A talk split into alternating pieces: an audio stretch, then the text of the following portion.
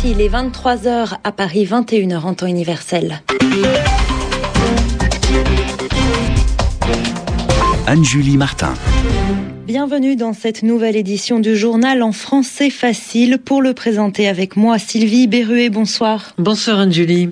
Bonsoir à tous. Au sommaire, le Nigeria où un avion s'est écrasé à Lagos avec 153 passagers à bord. Il n'y a quasiment aucun espoir de retrouver des survivants. Bachar el-Assad campe sur ses positions. Le président syrien est toujours déterminé à réprimer la révolte dans son pays. L'Arabie saoudite l'accuse de vouloir gagner du temps jubilé de diamants pour la reine Elisabeth II et le clou des festivités ce dimanche, c'était avec la parade nautique sur la Tamise. Après le printemps arabe, le printemps érable au Québec, ce sera l'expression de la semaine avec Yvon Amar. Le journal en français facile. Comme on le craignait, aucun survivant n'a été retrouvé pour l'instant à Lagos, la capitale économique du Nigeria, où un avion s'est écrasé. C'est ce qu'indique le chef de l'aviation civile un peu plus tôt. Il avait affirmé que les 153 passagers étaient probablement tous morts et c'est sans compter les habitants de l'immeuble qui a été percuté. Cela s'est passé cet après-midi. Un appareil de la compagnie nigériane Dana Air s'est écrasé sur le quartier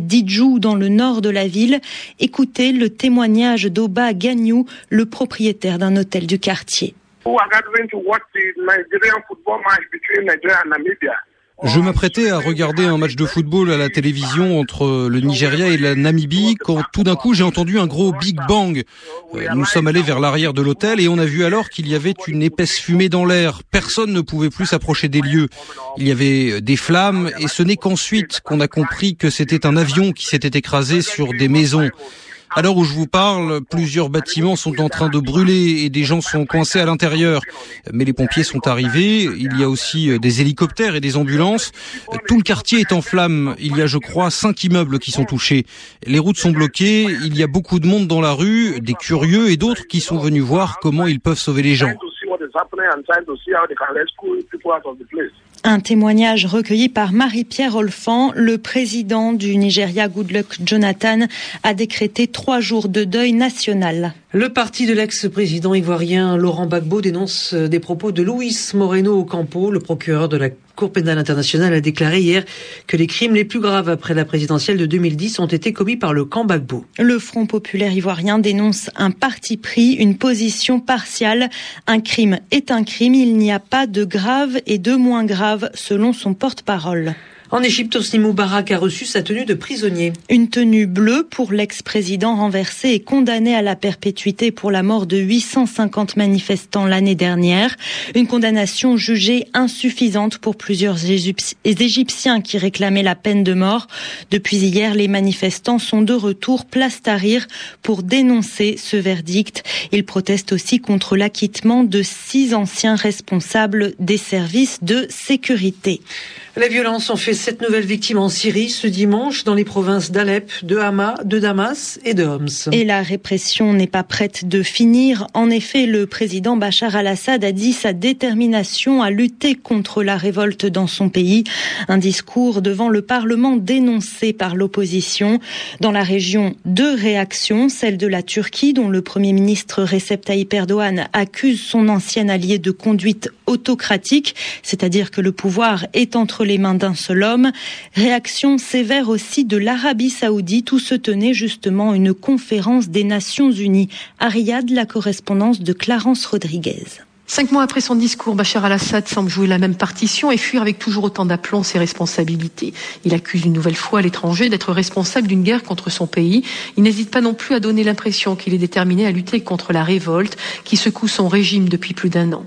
Quasiment au même moment, mais à en Arabie Saoudite, se tenait une conférence sur la lutte contre le terrorisme à laquelle participait Ban Ki-moon.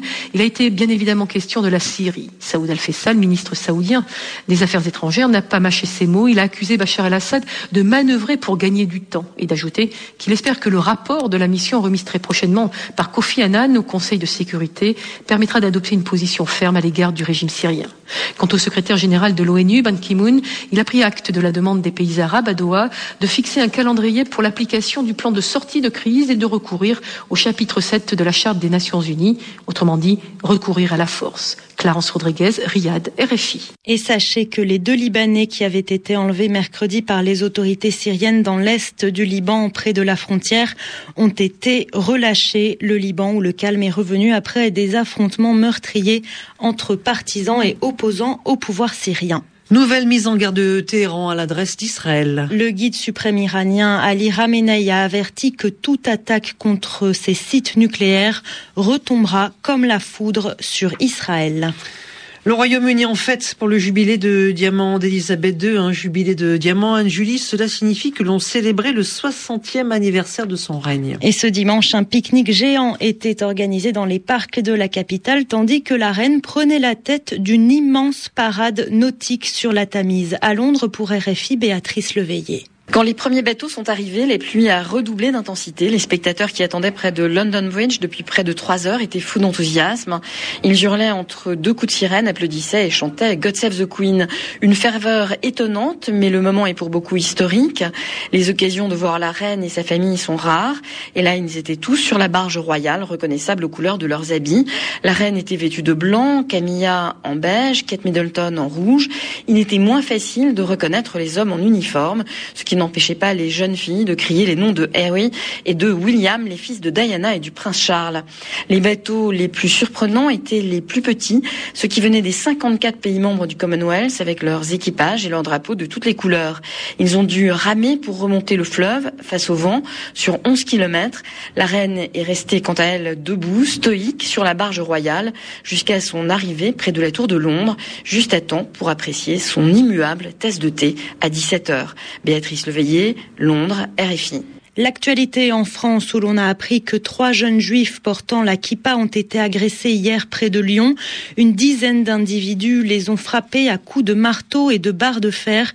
Le ministre de l'Intérieur Manuel Valls condamne une agression antisémite d'une extrême gravité. Du sport, du tennis avec le début des huitièmes de finale de Roland Garros à Paris. Et cette neuvième journée a été difficile pour les leaders mondiaux. Le Serbe Novak Djokovic s'est qualifié en 5-7 contre l'Italien Andreas Seppi.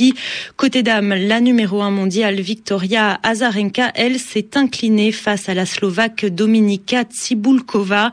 Quant au match entre le Français Joe Wilfried Songa et le Suisse Stanislas Wawrinka, il a été interrompu au cinquième set à la tombée de la nuit. Il reprendra demain. On finit avec l'expression de la semaine, Anne-Julie. Yvan Amar s'intéresse aujourd'hui à ce qu'on appelle le printemps érable.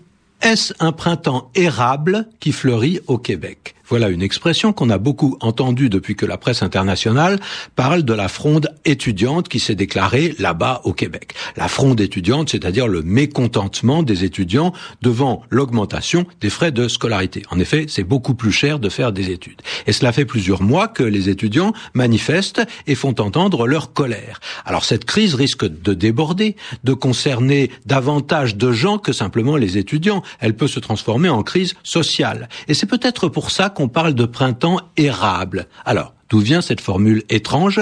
C'est la question que se pose et que nous pose Omer Dunji. Printemps parce qu'en effet, nous sommes au printemps et c'est souvent à cette saison, avec la belle saison, euh, qui revient et qui est propice euh, aux manifestations en plein air parce qu'il fait beau, eh bien c'est souvent à cette saison que se développent les crises. On parle de printemps érable parce que l'expression fait écho au printemps arabe. Ça ressemble à printemps arabe, le mouvement qui avait vu plusieurs régimes autoritaires du monde arabe être renversés par la colère populaire. Seulement pourquoi printemps érable? Ce n'est pas un adjectif érable, c'est un nom. Et c'est un nom qui représente un arbre qui est extrêmement courant au Canada et au Québec. Donc ça fait une expression un petit peu bizarre, mais comme l'érable est le symbole du pays, euh, qu'avant d'être le symbole du Canada, il était déjà un symbole important au Québec, Québec, on peut forger cette expression amusante, le printemps érable. C'était Yvan Amar pour l'expression de la semaine. Ainsi s'achève le journal en français facile sur RFI. Merci à Sylvie Berruet de l'avoir présenté avec moi. Tout de suite, vous avez rendez-vous avec Mondial Sport. Merci Anne-Julie. C'est la fin de ce journal. Vous pouvez le retrouver sur notre site internet www.rfi.fr. Il est 23h10 à Paris.